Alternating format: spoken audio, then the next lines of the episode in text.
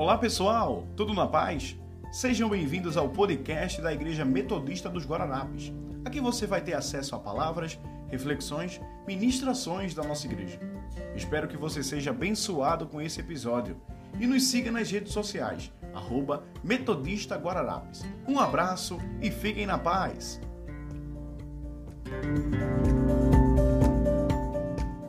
Graças, paz. Eu, eu, eu particularmente gosto muito quando tenho a honra de ser convidado a ministrar a palavra. E mais uma vez agradeço o pastor por esse convite. É uma honra muito grande. Me preocupo quando me dão o tema, porque passar uma mensagem temática para a igreja, nós precisamos entender que eu não posso fugir do tema, eu não posso fugir do que se pede, do que se espera, e também não posso deixar de dar liberdade ao Espírito Santo, porque esse lugar pertence a Ele, Ele é o dono deste lugar. Ainda que tenhamos um tema, ainda que tenhamos uma estrutura, ainda que tenhamos uma liturgia, ela é quebrada quando o Espírito Santo assim o faz, porque Ele é o dono deste lugar.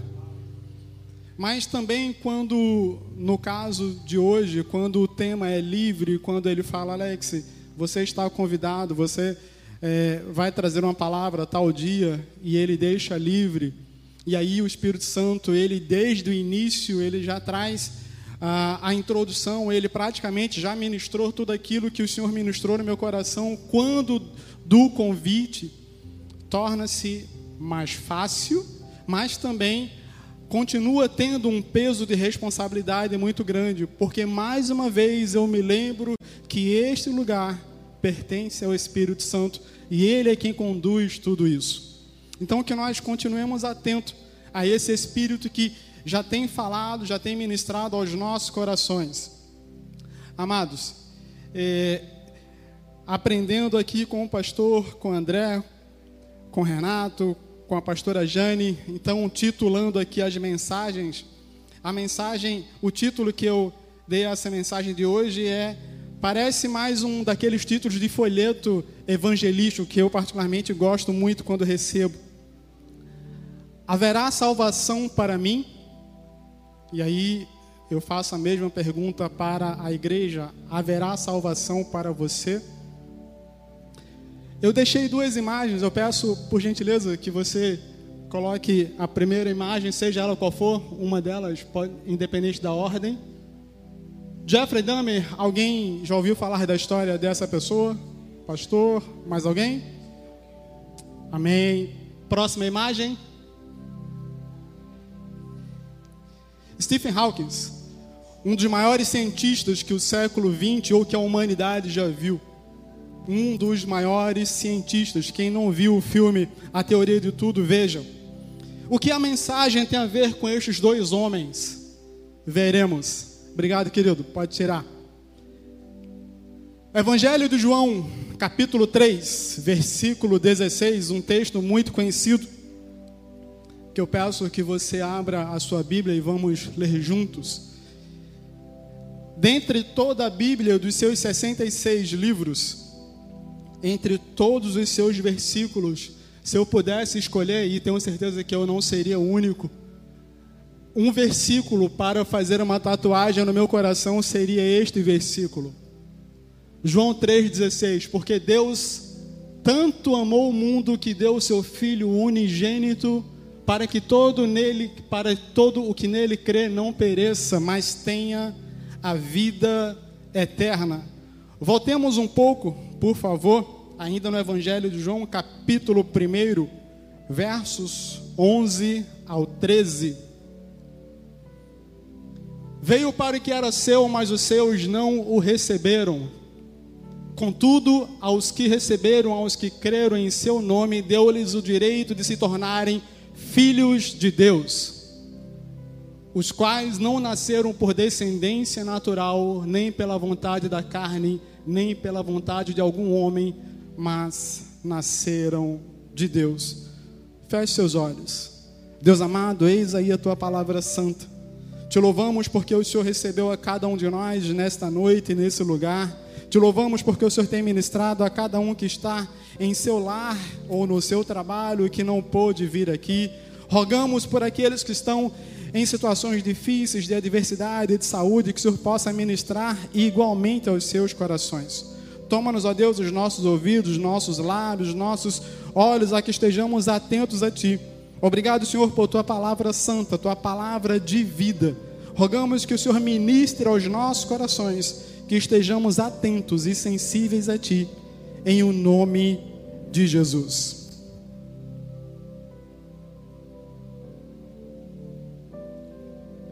Queridos, eu não sei quantos de vocês aqui presentes já fizeram a pergunta do título: Haverá salvação para mim?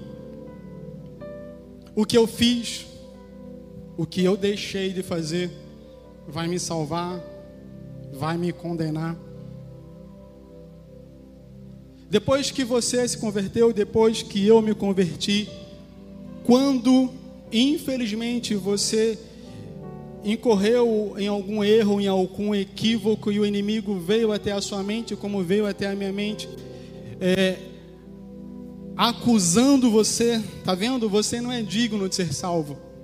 Você não é digno de estar nessa igreja, você não é digno de receber o abraço da igreja metodista em Guararapes ou mesmo da igreja de Cristo, que no caso é exatamente a mesma. Quando eu falo igreja de Cristo, eu falo de uma outra placa denominacional. O pastor falava aqui da igreja histórica que somos nós, e tem outras igrejas sérias e históricas. Você não é digno de ser chamado filho de Deus. Sim, nem eu, nem você somos dignos de sermos chamados filhos de Deus. Isso sob nossa ótica, isso por aquilo que fazemos ou aquilo que deixamos de fazer.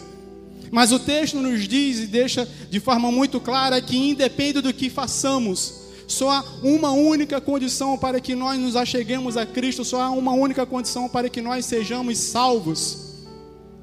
Entender que Cristo morreu e ressuscitou por mim e por você.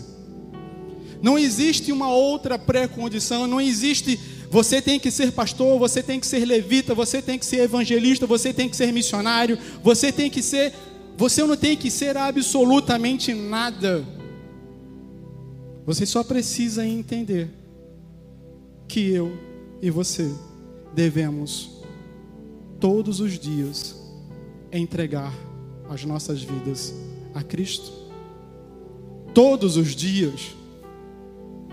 Quando eu me batizei em outubro de 96, não lembro exatamente a data pontualmente, mas quando eu me batizei em outubro de 96, eu marquei para o mundo, assim como outros tantos passaram por esse momento, eu marquei para o mundo a minha morte para o mundo, e estando nascendo, ou um simbolismo de que eu estava nascendo uma nova criatura.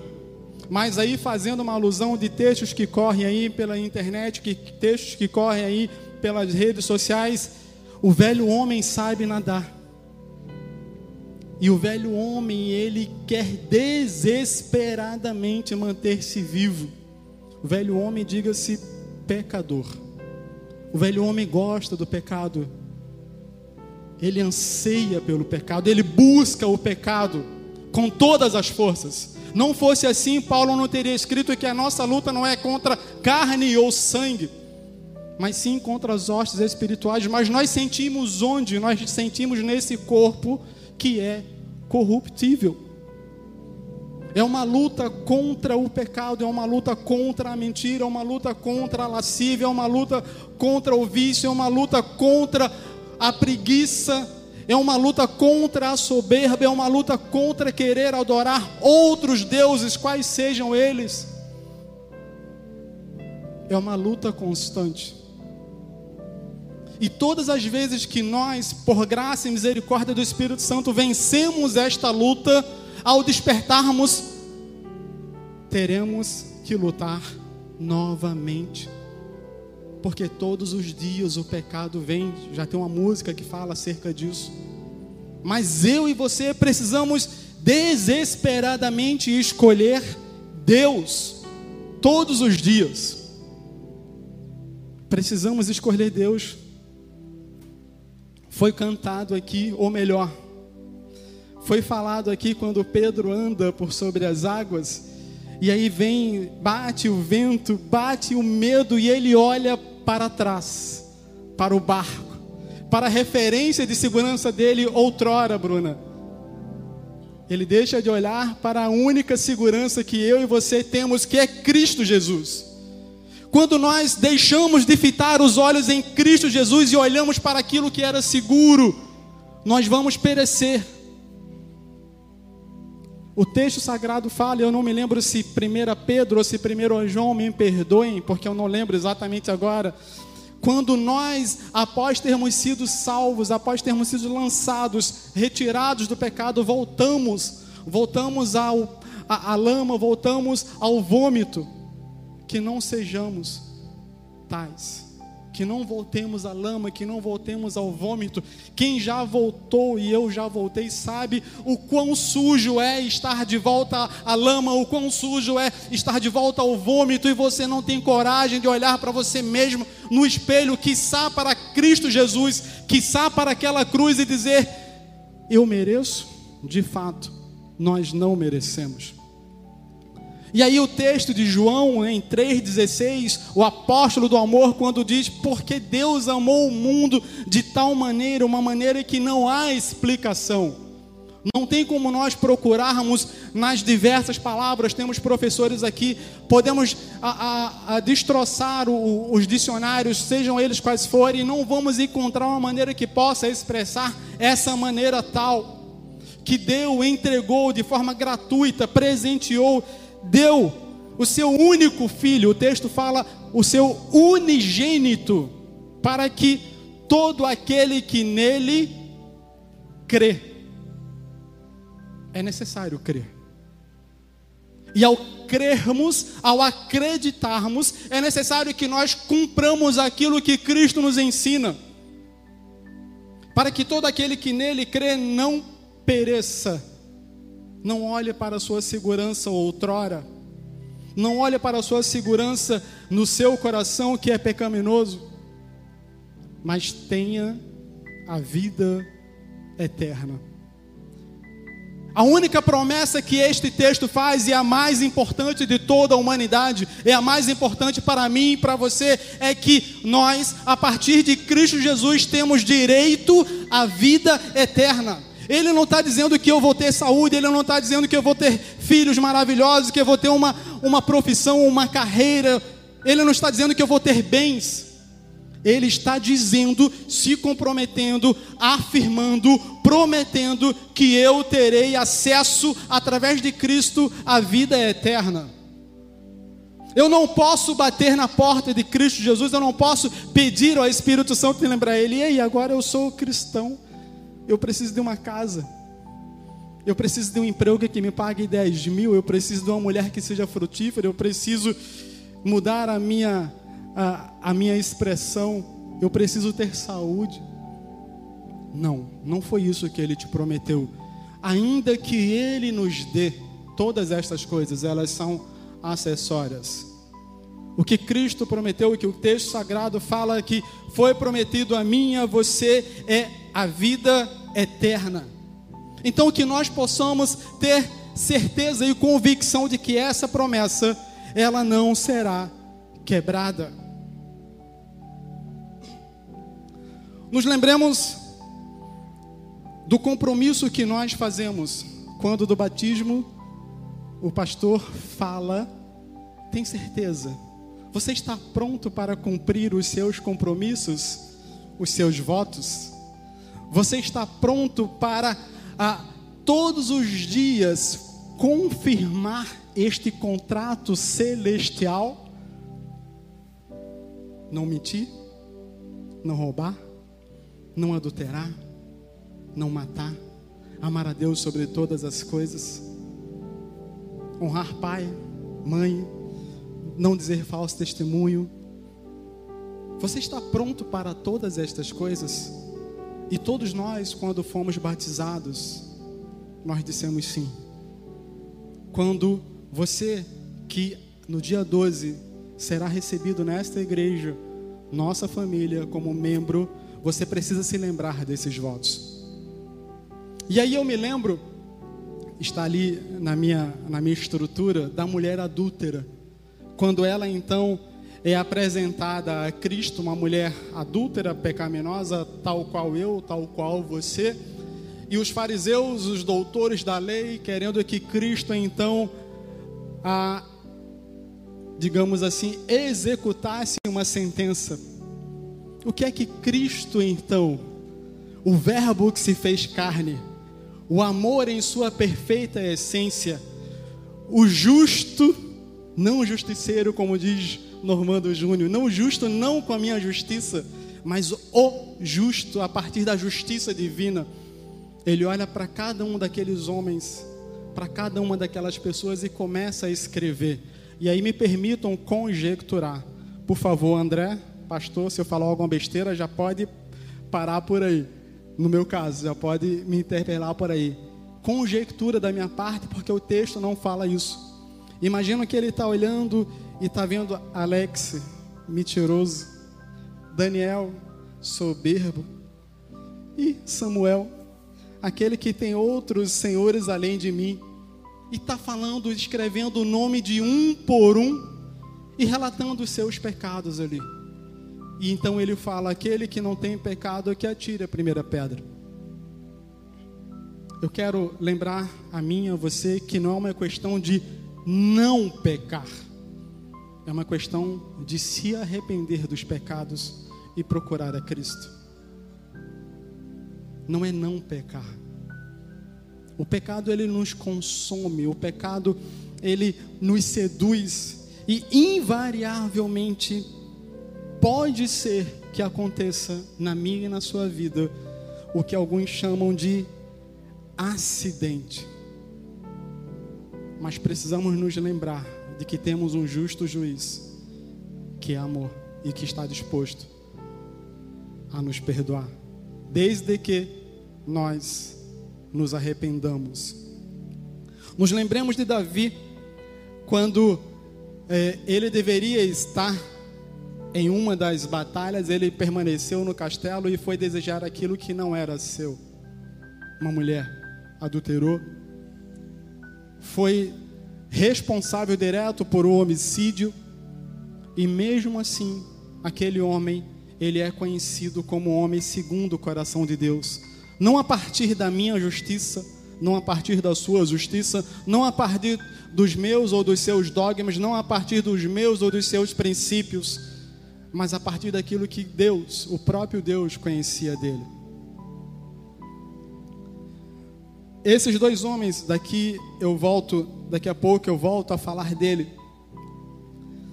Todos nós nos lembramos da do diálogo, e aí não é uma parábola, é um diálogo do jovem rico quando ele se apresenta a Cristo. Bom mestre, o que faço eu para herdar a vida eterna?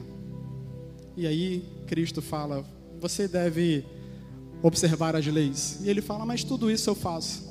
Te falta apenas uma única coisa. Vai, vende todos os teus bens e siga-me.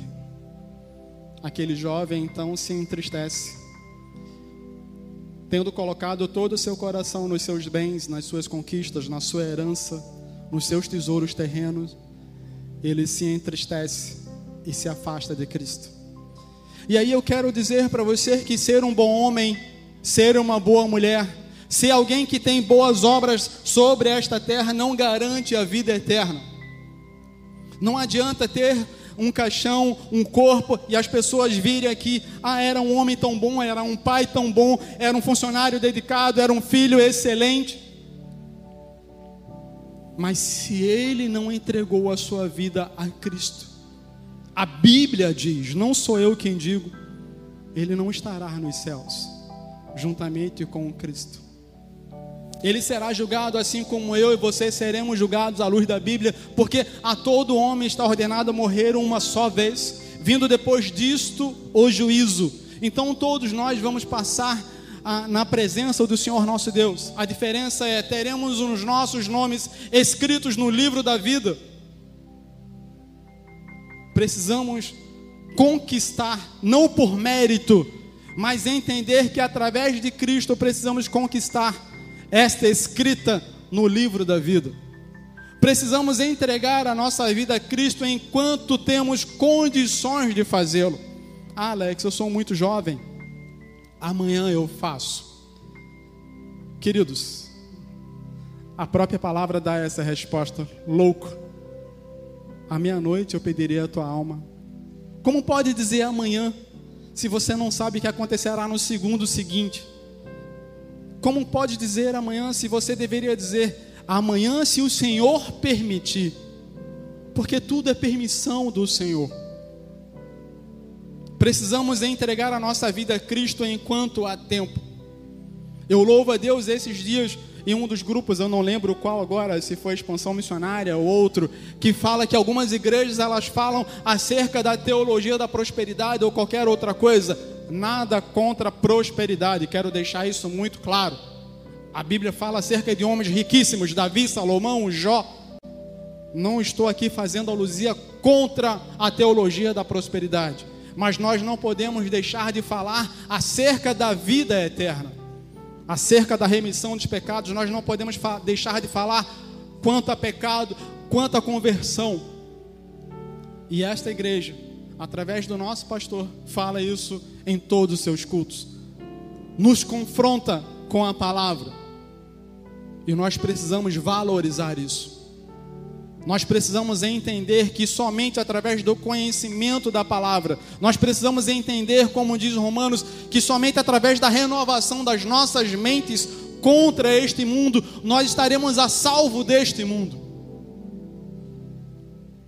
Precisamos entender que o principal é Cristo. Então, não basta ser uma boa pessoa somente, não basta ser observador das leis somente, é necessário morrer para nós mesmos para que possamos dar frutos. É necessário entender e entregar as nossas vidas a Cristo Jesus. Não importa qual tenha sido o seu pecado, Cristo Jesus continua te chamando pelo nome, porque é assim que Ele te ama. Ele não te chama pelo pecado, seja ele o qual for. Mas ele é um gentleman, ele é um cavalheiro. Ele não invade o seu espaço. Ele pede permissão para entrar à sua casa. Ele pede permissão para estar com você. Você permite ou não? E quando você permite? Ah, quando você permite. A conversão ela é algo inexplicável. Para alguns há literalmente um êxtase. Para alguns há uma explicação, ou melhor, uma sensação inexplicável. Quando nós deixamos o Espírito Santo invadir os nossos corações, a nossa mente, a nossa alma, ministrar sobre nós. E nós precisamos nos lembrar disso todos os dias, todos os dias, todos os dias, todos os dias. Alex, e quanto às pessoas que, é, porventura, estejam em dificuldade de saúde, estejam as últimas, a Bíblia é maravilhosa. Ela por si só se explica. Os ladrões na cruz é uma referência que eu gosto muito de utilizar para responder isso naquela cruz, ou melhor, naquele espaço, no Gólgota, existiam três cruzes. Um ladrão à esquerda, um ladrão à direita, Cristo ao centro. Cristo estava ali porque era necessário que o sangue inocente, o cordeiro justo, santo e perfeito, o sacrifício perfeito fosse feito para mim e para você. Sacrifício esse que já havia sido predeterminado desde a queda de Adão, desde a queda do homem, do primeiro homem.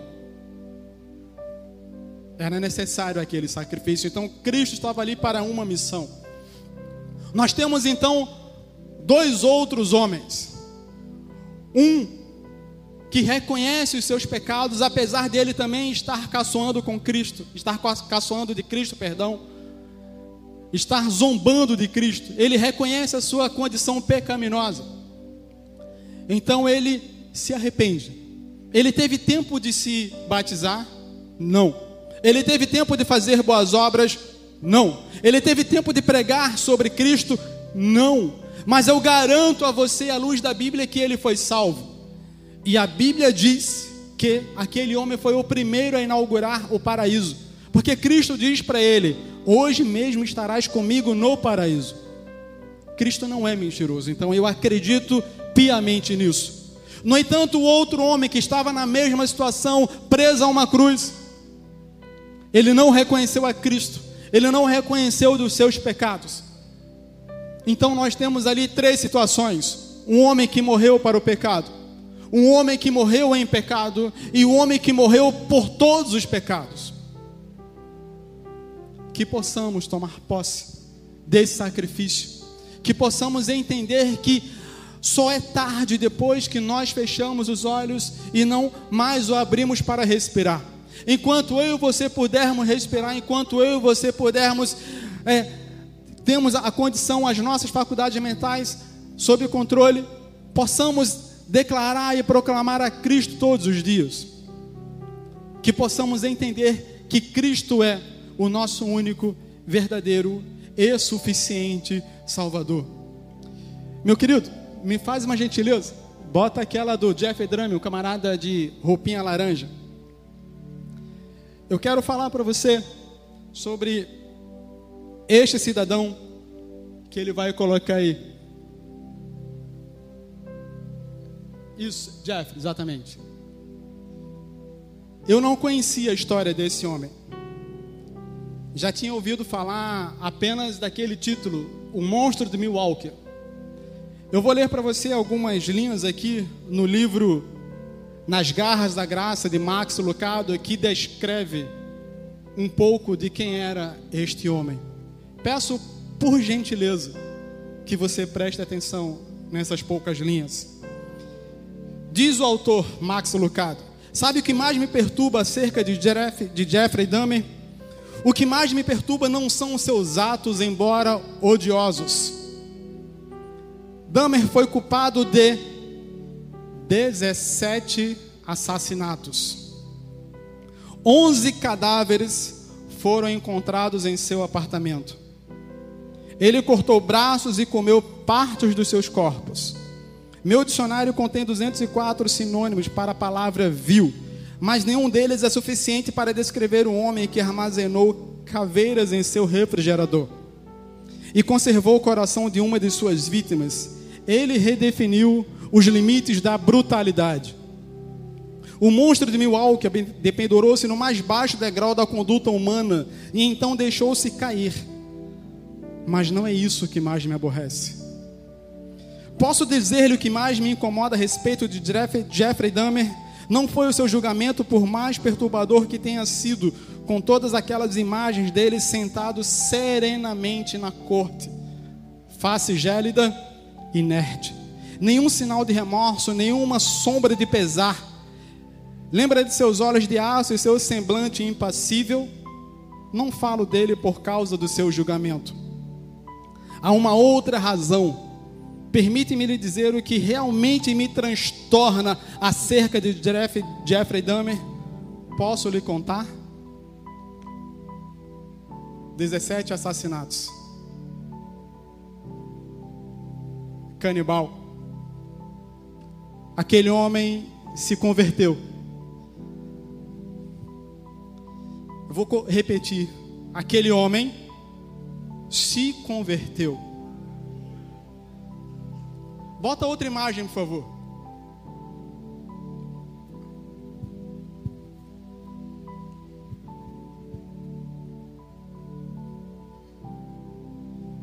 Esse homem, como disse, um dos maiores cientistas que a humanidade já viu. O seu legado para a ciência é, é inquestionável. O que faz ele diferente do Jeffrey Dahmer, Jeffrey Dahmer, perdão, esse homem negava a Deus com todas as suas forças. Se fosse eu ou você, acerca do dos meus princípios, dos seus princípios, dos meus dogmas, dos seus dogmas, daquilo que eu acredito, daquilo que você acredita, eu e você teríamos salvo quem? Este homem cientista que contribuiu com a ciência ou um assassino canibal que matou 17 pessoas? O que você faria? Sem dúvida alguma, eu salvaria este homem aqui. Só que os padrões de Deus não são os meus padrões, não são os seus padrões. Sabe o que o Senhor fala acerca dos meus princípios e dos seus princípios? Isaías 64, 6. Coloca aí, por favor, querido. Não sou eu que digo, é o Senhor quem fala. Isaías 64, 6. Somos como impuro, todos nós. Todos os nossos atos de justiça são como trapo imundo. Murchamos como folha e como o vento as nossas iniquidades nos levam para longe. Estes somos nós. Esse é o nosso padrão. Porque o nosso padrão diz o seguinte: ah, é só uma mentirinha. O padrão de Deus diz: mentira está na mesma importância que assassinato. Ambos separam você de mim. Este é o padrão de Cristo. Este é o padrão de Deus que fez a mim e que fez a você. Mas há uma saída, há um escape, há uma alternativa, há uma opção. Eu quero ler um texto, estamos acabando. Um texto que vai levar cerca de cinco ou seis minutos. Mais uma vez eu peço que você preste atenção. Eu tenho comigo guardado esse texto há mais de dez anos. Talvez você tenha lido, ouvido em algum lugar, até porque o texto não é meu. Mas eu quero que você preste atenção o que diz esse texto. Eu vou, digamos assim, fazer aqui uma performance não igual ao Samuel. Eu não tenho essa voz de trovão, mas vamos ver o que diz. Você, por gentileza, que está com o seu celular, se possível, se não for algo de extrema importância, eu peço que você preste atenção na leitura. Quem quiser fechar os olhos, feche os olhos. Quem não quiser, não tem problema. O texto diz o seguinte: título do texto, arquivo secreto. Certo dia, em um estado meio acordado, meio dormindo, eu me vi dentro de uma sala. Não existia nada de interessante nela, exceto uma parede cheia de gavetas para cartões. Mas esses arquivos, além de irem do chão ao teto, pareciam não ter fim e tinham também títulos bem diferentes. Quando eu me aproximei desses arquivos, o primeiro título a me chamar a atenção foi Garotas de quem eu gostei. Abri e comecei a ver os cartões um por um, para logo fechar a gaveta, surpreso em reconhecer os nomes que ali estavam escritos. De repente, sem ninguém precisar me dizer, descobri onde estava. Era o catálogo da minha vida. Tudo organizado por ações, todos os meus momentos, grandes e pequenos, nos mínimos detalhes. Um senso de curiosidade e espanto misturado com horror surgiu dentro de mim ao abrir cada gaveta. Algumas me traziam belas alegrias e contentamento, saudades e boas memórias. Outras me traziam uma vergonha tão grande que olhava para detrás e para os lados para ver se havia alguém me espiando. O arquivo intitulado Amigos estava ao lado do arquivo amigos que traí. Os títulos iam do mero mundano à extrema loucura. Livros que li, mentiras que contei, conselhos que dei, piadas das quais eu ri. Alguns eram hilariantes devido à sua exatidão, coisas que gritei aos meus irmãos. Em outros não havia a menor graça, coisas que fiz quando estava com raiva. Palavras que proferi contra os meus pais por detrás deles. Alguns arquivos tinham normalmente mais cartões do que eu esperava. e outras vezes menos do que eu sonhava. Ao estava estupefato com o volume de coisas que fiz durante a minha vida muito curta. Como eu pude ter tido o tempo necessário para escrever esses milhões e milhões de cartões, cada um na sua exatidão. Mas cada cartão confirmava uma verdade indubitável.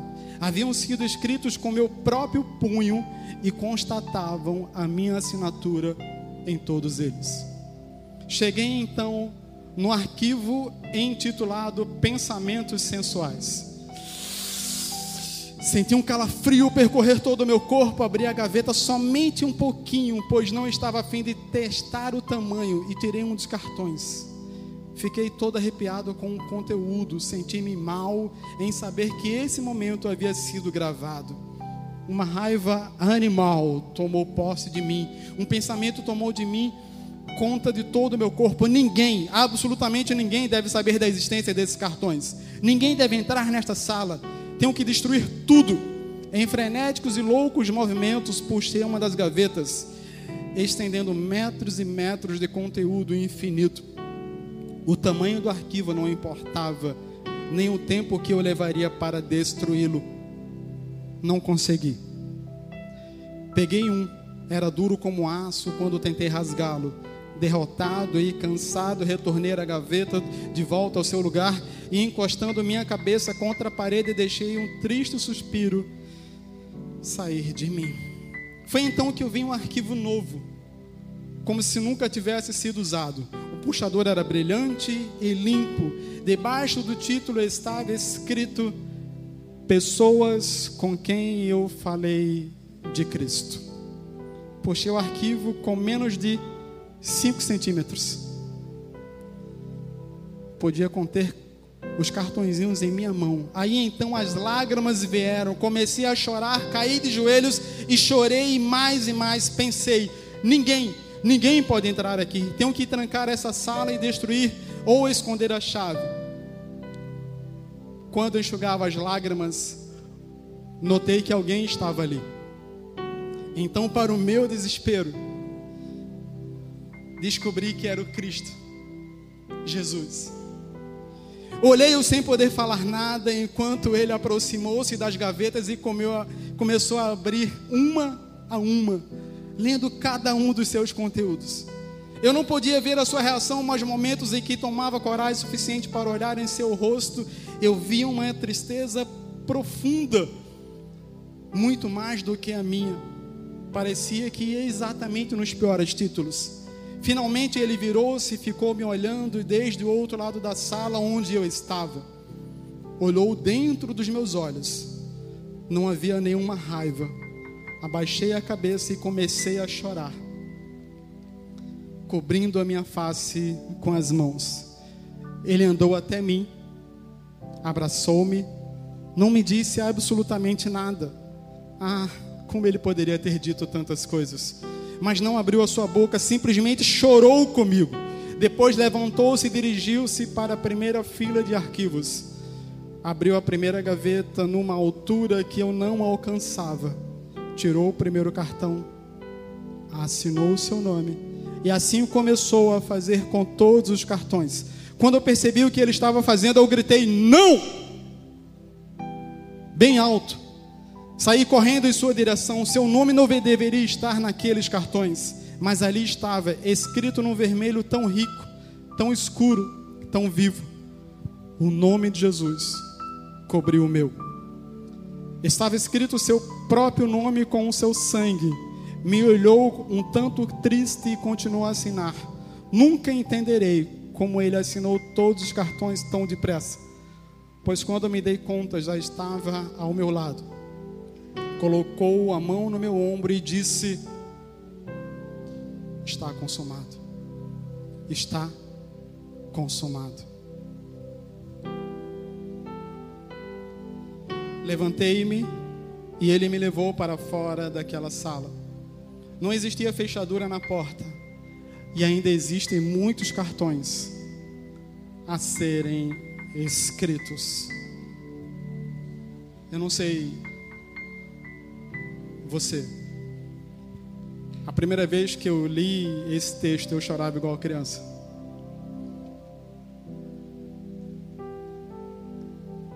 Imaginar que todos, não a maioria, não quase todos, não 99, não 99.9, mas exatamente todos os meus pecados.